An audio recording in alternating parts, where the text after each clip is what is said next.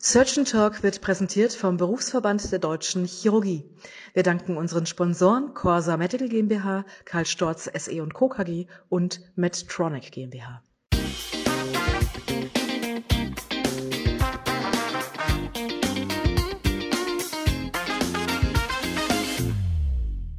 Hallo und herzlich willkommen zu einer neuen Ausgabe von Surgeon Talk, der chirurgische Podcast rund um alles, was spannend und aktuell in der Chirurgie ist.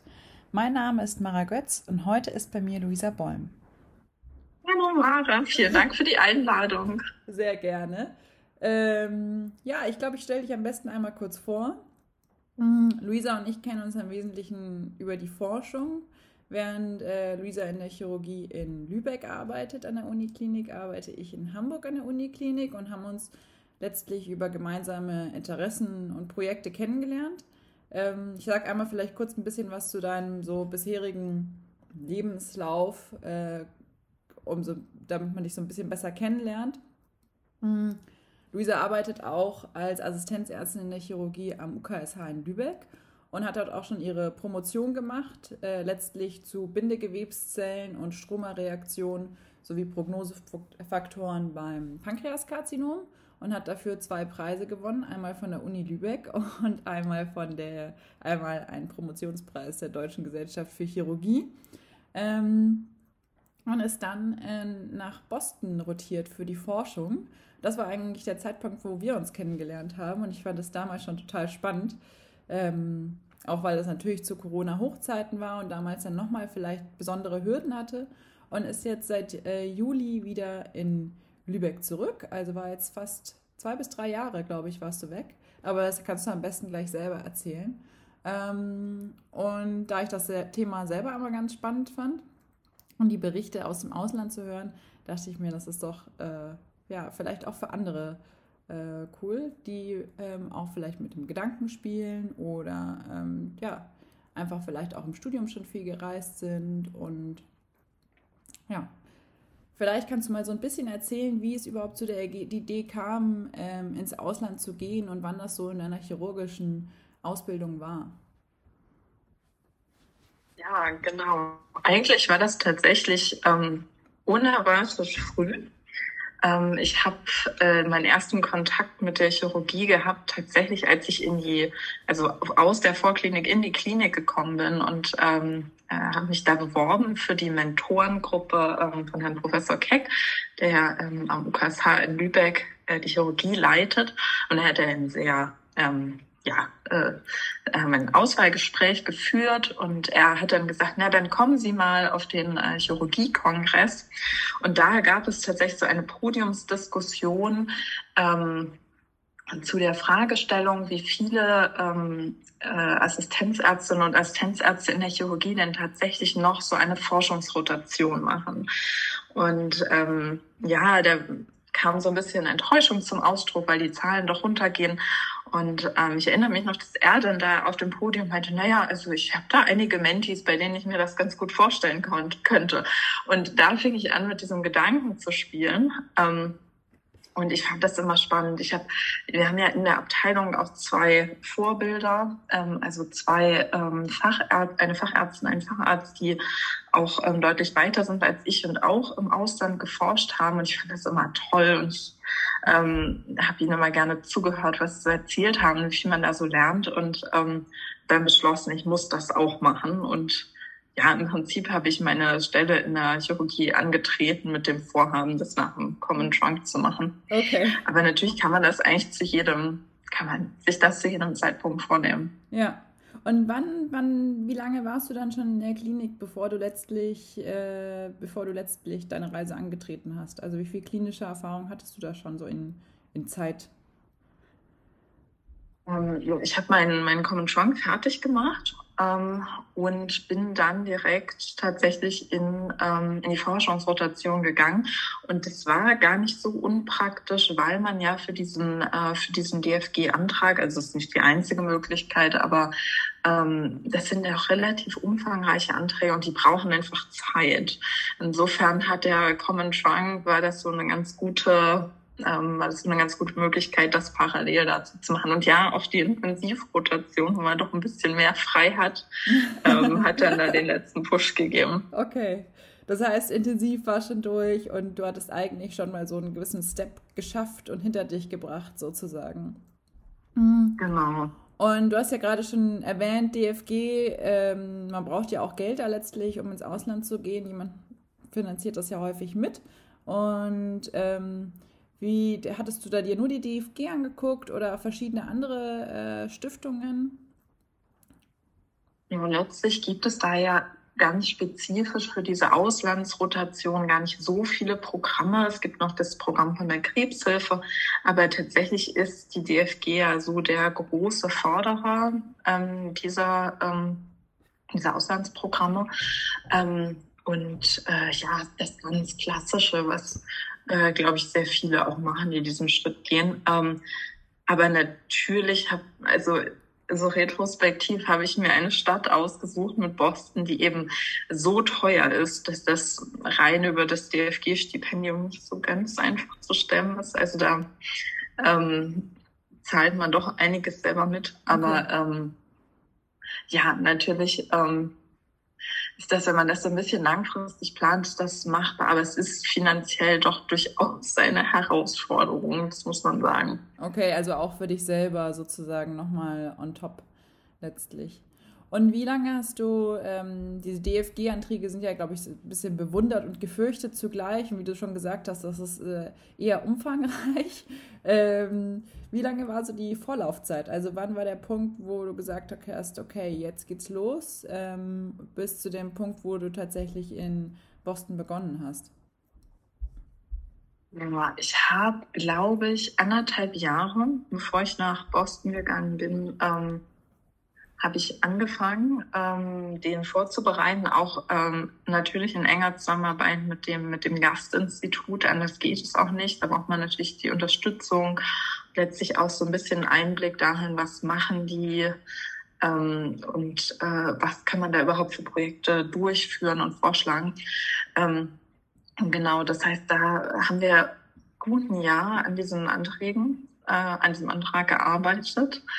Und ähm, ja, das ist vor allem, weil das ja so eine enge Abstimmung ist mit diesem, mit einem fremden Institut, mit Leuten, mit denen man eigentlich vorher noch nicht gearbeitet hat. Das dauert ja. natürlich so ein bisschen, bis man da irgendwie einen gemeinsamen Arbeitsmodus findet. Ähm, aber ja, so ein Jahr würde ich tatsächlich, würde ich rechnen. Ähm, die Bewilligung ging erstaunlich schnell. Ich glaube, das hat so zwei bis drei Monate gedauert. Ja. Und dann hat man ja, wenn man das vorhat, in den USA zu machen, noch ein halbes Jahr intensive ähm, Visa-Vorbereitung ah. vor sich. Also das ist tatsächlich äh, ein recht komplexer und teilweise sehr einschüchternder Prozess, wo man dann auch mehrfach erklären muss, dass man bisher weder Erfahrung mit dem Waterboarding hat, noch mit äh, irgendwie Foltermethoden. Also es ist äh, tatsächlich sehr umfangreich. Okay, ja, das ist ja was, was man vielleicht dann über diese ganzen, also was ich jetzt so das bis gerade eben auch gar nicht so auf dem Schirm gehabt hätte, weil man sich dann ja so in diesem äh, in diesem, so diesen Berg letztlich hat, äh, DFG-Antrag und irgendwie Kommunikation vielleicht mit der Institution im Ausland, dass man so diese normalen Einreisethemen irgendwie vollkommen ausblendet, aber natürlich irgendwie auch nicht vergessen sollte. Ähm, ja, du hattest schon so ein bisschen erwähnt, Kommunikation mit der Gastinstitution. Ähm, und ich habe natürlich Insider-Infos. Ich glaube, ich, ich ahne oder ich weiß, dass da die, diejenigen, die, so, die du so als Vorbilder hattest aus den Jahren vorher, glaube ich, auch in die ähnliche Gastinstitution gegangen sind, wenn ich das richtig erinnere. Ähm, ja, ja. Also hattest du da schon so ein bisschen eine Connection vorher hin und das hat es dann vielleicht leichter gemacht oder wie war da so die, die, der Anfang? Weil das stellt man, das ist ja wie eine ganz neue Abteilung, Klinik, auf die man letztlich äh, zutritt, mit ja schon einem gewissen Projekt und Plan. Ne? Genau, ja, auf jeden Fall. Ähm, ja, wir haben äh, von unserer Klinik eine schon lange andauernde Kooperation mit dem Labor, einfach weil wir ja als Klinik sehr zugeschnitten sind auf äh, Pankreas, vor allem Pankreaskarzinomforschung. Und ähm, dieses Labor da am Massachusetts äh, General Hospital ähm, da einen ganz großen Schwerpunkt hat. Ähm, das bietet sich natürlich an, das zu kombinieren und ähm, das haben wir jetzt auch mehrfach gemacht. Also Ähm, meine, meine Kollegin, äh, Frau Honselmann, die hat da, äh, hat da auch ihre Forschungszeit verbracht und dadurch hat man natürlich ein bisschen einfacheren Zugang. Aber nichtsdestotrotz äh, muss man natürlich immer sein eigenes Thema finden, sein, äh, seine eigenen Projekte durchführen, da irgendwo letztlich sich, ähm, sich aufstellen. Mhm. Und das ist natürlich für jeden anders, selbst wenn ähm, da schon jemand war. Und ähm, ja, es bietet sich letztlich an, ähm, so ein Institut zu wählen, wo man sich vorstellen kann, dass man was Ähnliches ähm, später dann, wenn man zurückkommt, eben auch an Forschung fortsetzen kann. Ja, ja. Ist das denn, du warst ja jetzt fast zwei Jahre, zwei Jahre waren das, oder? Was mehr? Zweieinhalb? Äh, zweieinhalb, genau wegen Corona nochmal in die Verlängerung gegangen, ja. aber genau. Du bist ja fast pünktlich, glaube ich, zu Covid-Beginn losgestartet, ne? So wie ich das erinnert habe. Mhm. Ähm, ist es denn so, dass du sagst, okay, diese zweieinhalb Jahre waren jetzt ausreichend, um, um das, was du dir ich, thematisch, darauf sind wir noch gar nicht so eingegangen, Du hast ja in, in Lübeck schon, glaube ich, viel im Rahmen deiner Dissertation gemacht und da auch schon eher in die klinische Richtung äh, Projekte begonnen, soweit ich das mitbekommen habe. Ähm, ist es, war, das, war, war das machbar dann in den zweieinhalb Jahren, was du dir so vorgenommen hattest? Vielleicht kannst du auch so ein bisschen auf das thematische einmal angehen, damit man so eine konkrete Idee hat, letztlich, was, da, was du da gemacht hast? Ja, genau. Ähm, ich habe ja im Rahmen der Promotion habe ich äh, angefangen, mich äh, sowohl experimentell als auch so translational mit ähm, Stroma beim Pankreaskarzinom auseinanderzusetzen. Das ist ja so ein Forschungszweig, der im Moment äh, sehr explodiert ist und ähm, ja, viel größeres Interesse erfährt äh, jedes Jahr. Mhm. Und äh, das ist tatsächlich was, wo auch diese, äh, dieses Labor, wo ich war, ähm, ja, das, das Warsaw Lab da am MTH, ähm, sich zumindest teilweise auch drauf spezialisiert. Ähm, und ähm, die haben da Mausmodelle, an denen sich das sehr gut untersuchen lässt so Stichwort experimentelle Forschung, Mausmodelle und dergleichen, das ist natürlich was, ähm, wo man jetzt nicht mit absoluter Sicherheit sagen kann, ja, ich war jetzt zwei Jahre hier, alles ist fertig, ich gehe jetzt wieder nach Hause. Ja. Ähm, das ist natürlich mit experimenteller Forschung, vor allem mit so Tiermodellen, ähm, was, was sich zeitlich einfach ganz schwer kalkulieren lässt. Ähm, mhm. den, den Großteil ähm, dieser Forschung haben wir zu Ende bringen können, aber ich habe natürlich, und ich denke, das ist was, was man jedem empfehlen kann, ich habe natürlich nebenbei klinische und translationale Projekte da gemacht. Ja. Ähm, und das ist ja vor allem so für uns als akademische Chirurgen total entscheidend, weil wir sind letztlich kein Naturwissenschaftler. Klar ist es wichtig, dass vor allem, wenn wir so ein bisschen Laborforschung auch in der Zukunft machen wollen oder translationale Sachen, dass wir das lernen, dass wir das auch besser verstehen, um im Zweifel sogar eine Arbeitsgruppe leiten zu können.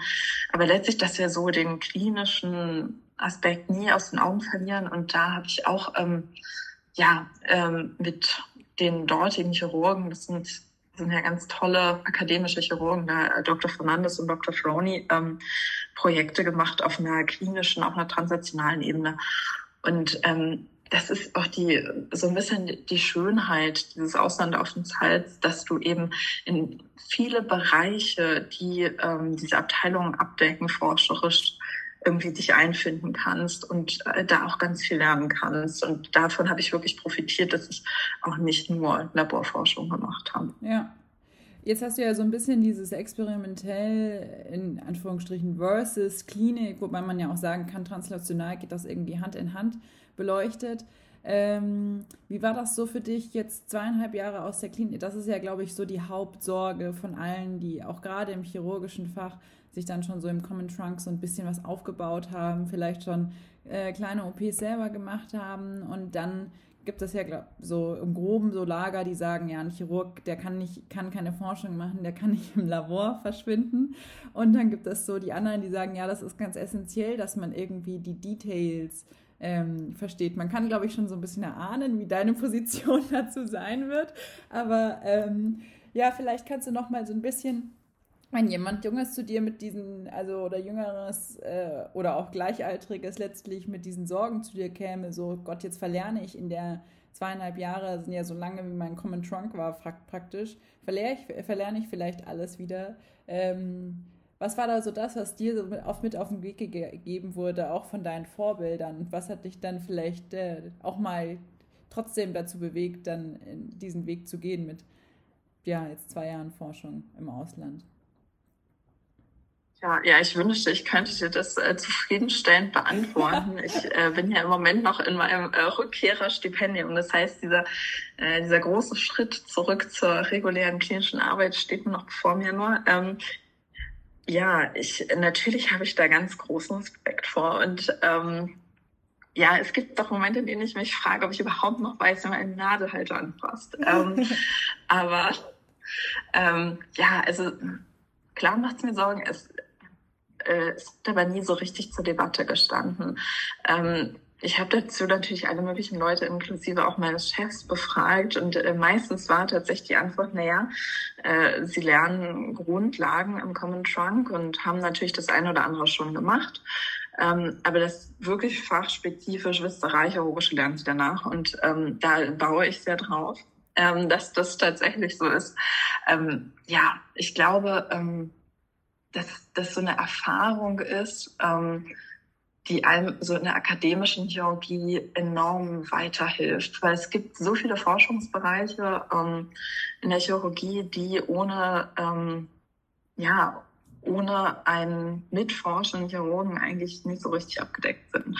Ich glaube, das ist was, was ähm, auch irgendwo ganz essentiell zu unserer Ausbildung gehört, auch wenn es vielleicht jetzt amopetisch an sich gar nicht so aussieht. Ähm, also ich begreife das immer so als Teil meiner Ausbildung irgendwie in der akademischen Chirurgie.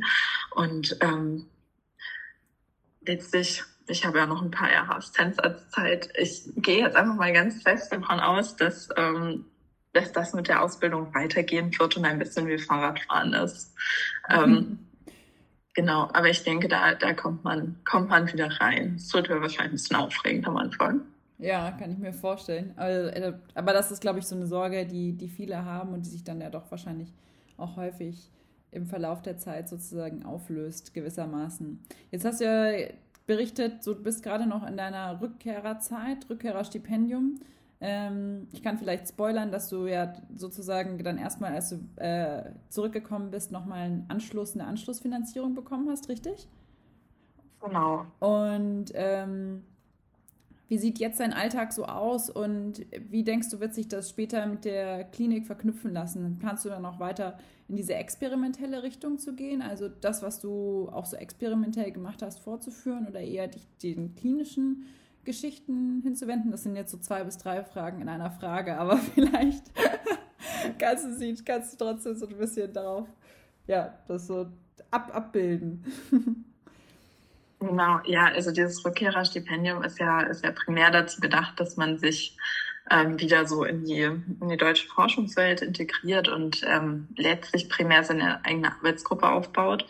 Ähm, ja, da bin ich gerade dabei. Das ist irgendwie, ist was unglaublich spannend Spannendes, auch so ein ganz bisschen Beängstigendes, aber sehr Spannendes, dass man eben ähm, in diesem Forschungsaufenthalt im Ausland und vor allem in Amerika ist man, ich würde es mal ganz positiv formulieren, sehr umsorgt. Also es wird jeder Schritt letztlich irgendwie begleitet und äh, man hat da immer jemanden, der da nochmal drauf guckt. Und ähm, also es hat sehr, sehr viel Ausbildungscharakter und ähm, äh, man kann da ganz viel nachfragen und lernen. Und jetzt ist man plötzlich in der Situation so, jetzt baut man seine eigene Gruppe auf, schreibt man seine eigenen Anträge, jetzt denkt man sich seine eigenen Projekte aus. Und natürlich hat man auch dabei Hilfe.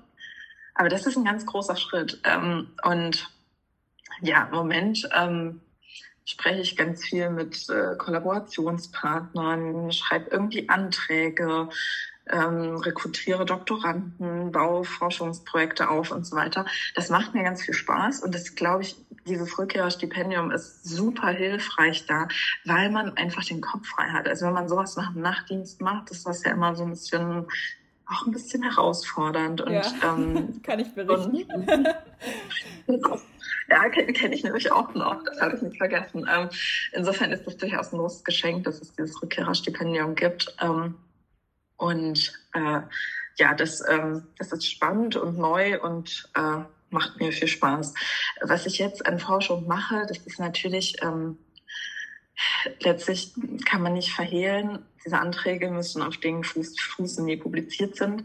Äh, das sind für mich jetzt im Moment die translationalen und klinischen Projekte. Mhm. Und ähm, da, ja, was äh, für mich ein großer Schwerpunkt ist, sind die periampulären, vor allem die Ampullenkarzinome, also diese sehr seltenen ähm, Entitäten. Da äh, baue ich ein relativ großes proteombasiertes ähm, äh, translationales Projekt auf und ähm, ja, das, was ich so ein bisschen in Lübeck schon betrieben habe, aber äh, dann auch noch mehr in, in Boston klinisch gelernt habe, äh, so KI-basierte Radiologieauswertung, wie entwickeln sich Tumoren unter Neoadjuvans, kann ich Resektabilität prädizieren und so. Das sind jetzt Projekte, die ich irgendwie ich aufziehe und ähm, das sowohl das eine als auch das andere ist sehr eng in der Zusammenarbeit mit anderen Forschungsgruppen, wie Proteomforschern, ähm, KI-Radiologiegruppen und so. Und das macht, macht viel Spaß. Also genau, ja, es hat sich nicht richtig geändert. Ich mache eigentlich alles Mögliche und es ist auch okay so. okay, und sehr klingt sehr nach einem klinischen Bezug eigentlich immer, den du dir da aufrecht erhältst, sozusagen. Vielleicht jetzt. Ja, so, das, das ja. ist mir auch ziemlich wichtig. Ja, ja, ja, klar, das ist von der, wahrscheinlich von der Story und so von der Motivation dann auch irgendwie immer ganz schön, könnte ich mir vorstellen. Ähm, vielleicht zur letzten, zur letzten Frage, weil wir uns, glaube ich, so langsam so dem Ende unserer Zeit nähern. Warum denkst du, ist das mit dem Forschen im Ausland so ein, so ein Thema? Also, das ist ja, das gibt wir hatten ja vorhin schon so dieses Forschung, experimentelle Forschung versus Nicht-Forschung in der Chirurgie. Gibt es ja, glaube ich, so äh, in Anführungsstrichen Befürworter und äh, eher Nicht-Befürworter. Ähm, und dann forschen im Ausland und forschen sozusagen vielleicht auch im Rahmen der eigenen Klinik.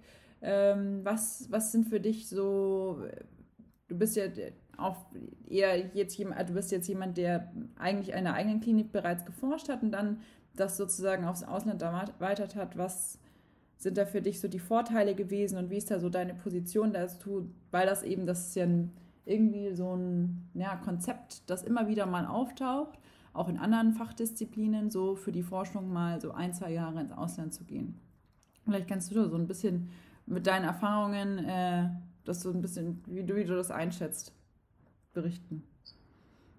Ja, also unterm Strich äh, würde ich sagen, das ist ähm, absolut empfehlenswert. Ich habe das sicherlich keinen Tag äh, bereut. Frage mich nochmal, wenn ich klinisch wieder anfange. Nein. ähm, insofern, ähm, ich äh, glaube, das hilft einem einfach mal was komplett anderes zu sehen. Ähm, das ist ja vor allem ein Gedanke, mit dem man spielt, wenn man an der Uniklinik ist. Und die meisten sind da ja schon irgendwie forschungsmäßig äh, verankert und äh, machen da was, haben da auch was gelernt und ähm, ja, sind da gut integriert in diese, in diese Forschungsgruppen. Ich glaube, dass äh, so eine Auslandserfahrung einem, was so einfach Handwerkszeug wissenschaftlicher Art angeht, mhm. viel bringt.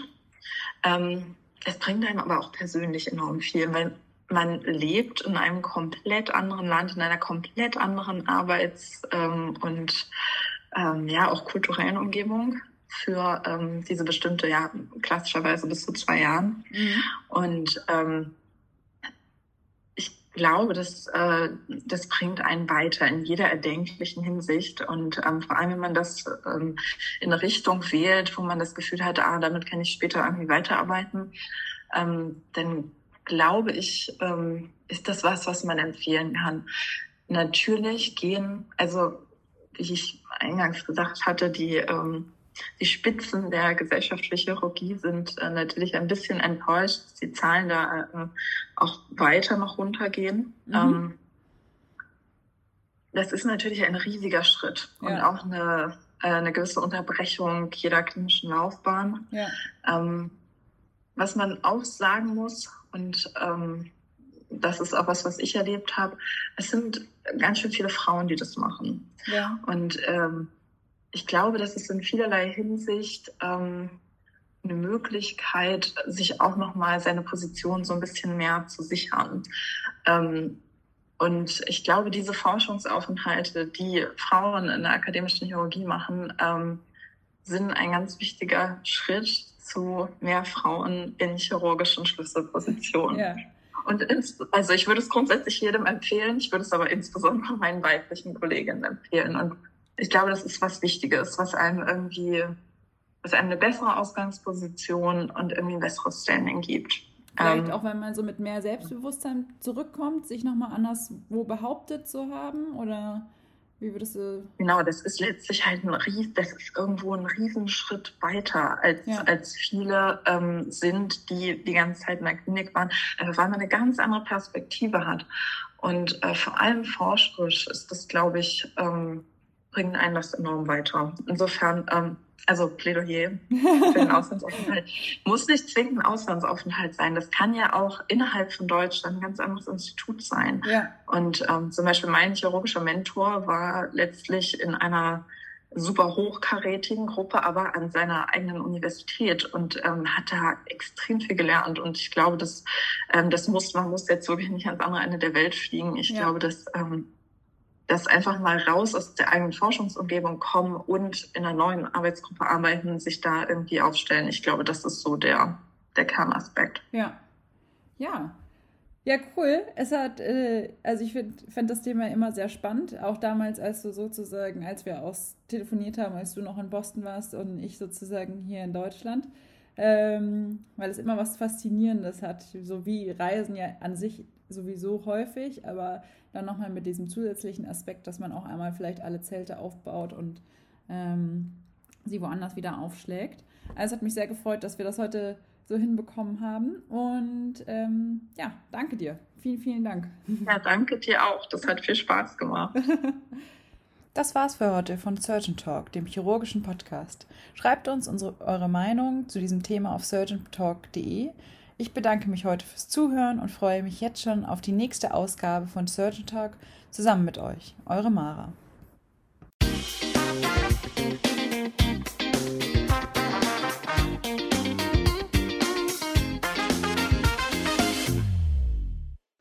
Surgeon Talk wurde präsentiert vom Berufsverband der Deutschen Chirurgie.